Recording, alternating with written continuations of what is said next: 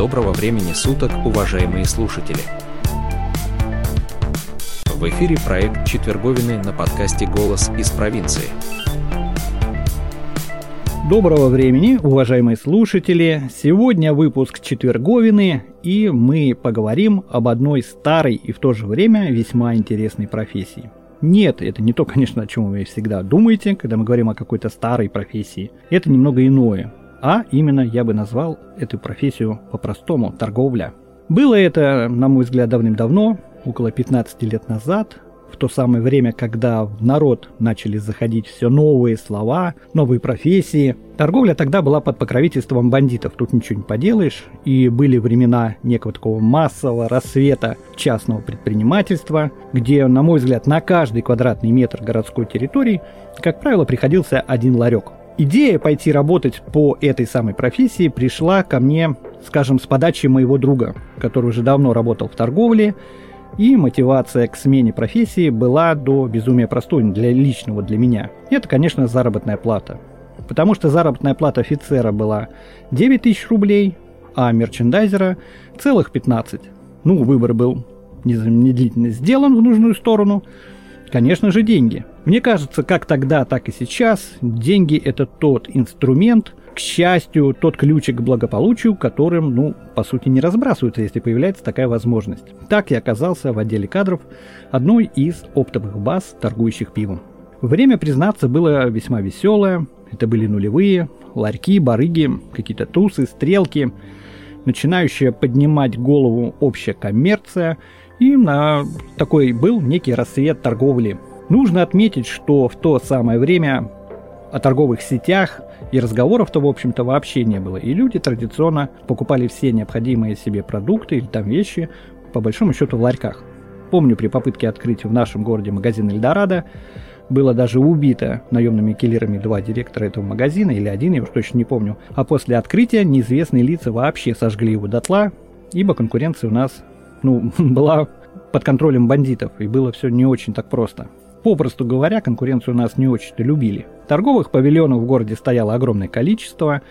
Это и остановки транспорта, улицы, переулки, а порой количество таких палаток в одном месте формировали целые поляны, и так называемые торговые грядки. Работа состояла в том, чтобы совершать некие там визиты в торговые точки и оформлять витрины, те же места продаж, как их называли, чтобы товар твоей фирмы стоял на лучшем для своей продукции месте, то есть продавался и был виден лучше. Ценники тогда представляли из себя простые наклейки, на которых писали ручкой, там, знаете, стоимость товара, никаких больших требований к оформлению тогда, ну, по сути, не было, может быть, и были, но и к ним не придирались. И это было нормально. Таких мерчей, как нас называли, или мерчендайзеров, было огромное количество. И зачастую даже противостояли друг другу за то же место на полке. Такая уже была конкуренция. Вплоть до физического контакта бывало такое. Ибо платили нам за работу хорошо, от этой работы зависела наша заработная плата, и нужны были конкретные действия. Поэтому парней было много, парни боролись за полку, были большими молодцами на самом деле. Работали мы в основном пешком по выделенному району. Точек где-то мы брали 15 в день, такие были правила. Из э, такого арсенала, назовем его, это был чемоданчик, фирменные ценники иногда попадались, маркеры, скотч, ножницы, такой некий вольный художник и со всем этим скарбом, ну короче с вещами, мы отправлялись в путь. Как говорится, из точки в точку, перемещаешься, работаешь, здрасте, это я, добрый день, пошло-поехало.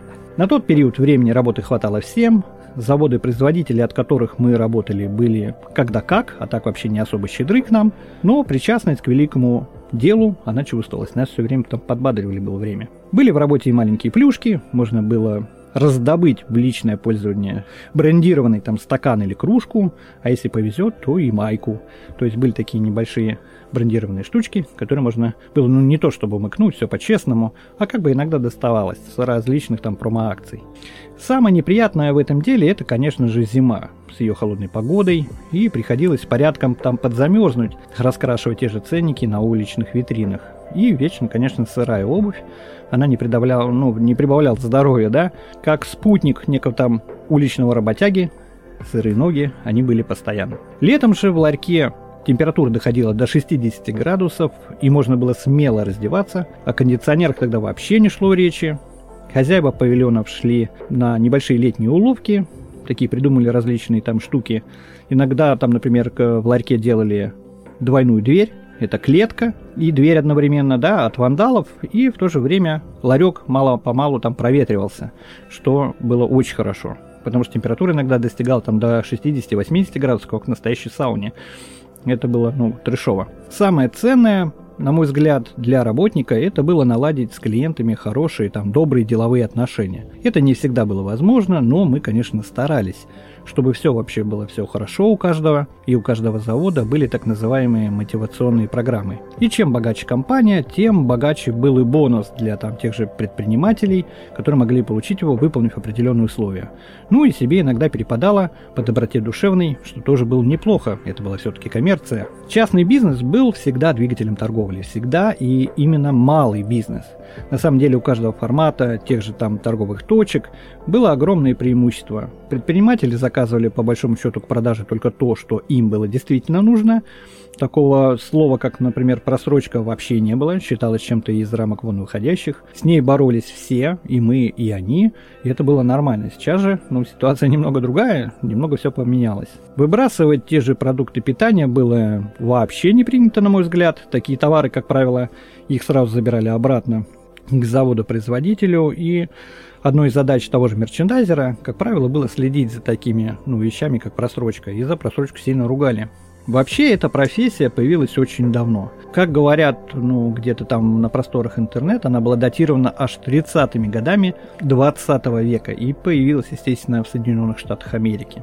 В те самые времена их специалисты ломали голову над способами выживания фирм и производителей, а стало быть, требовалась некая особая к продукту забота даже после выпуска ее на фабрике. Но как это было возможно сделать? Конечно, с помощью людей. Нужно было каким-то образом влиять на покупателя. Это сейчас нас перегрузили всякой там промо-дрянью, и весь эфир забит нелепой рекламой товаров там или каких-то услуг. Все смешалось в одну большую кашу. И всерьез из покупателей, даже вот я лично, никто ну, не воспринимает подобные усилия. Ну, за исключением, наверное, тех людей, падких на там определенную заботу от производителя, да, и находящихся по жизни в некой там скажем, психологической, что ли, зависимости от рекламы, ценников и предложений. Я, ну, конечно, уже не такой, тем более эту всю кухню знаю, но всегда за таких людей переживаю, как они там. Вообще, хитрые американские товарищи придумали систему меры наблюдений за покупателями и научились ими частично управлять. Вообще, это святая мечта управления там потребителем, она и сейчас вовсю приветствуется производителями, но тогда это было тоже особо остро и было чем-то новым, и было очень интересным. Она поддерживалась даже теми же ну, частными предпринимателями. Основной пример хитростью было извлечение той же максимальной прибыли из там, торговой площади. Ну, иными словами, с каждого сантиметра магазина нужно извлечь максимальную прибыль. Спрашивается, как? Ну, по сути, несложно. Это плотно заставленные полки, реклама, там дополнительные места продаж, ну, по принципу, знаете, жвачки в кассовой зоне, ну и много чего еще.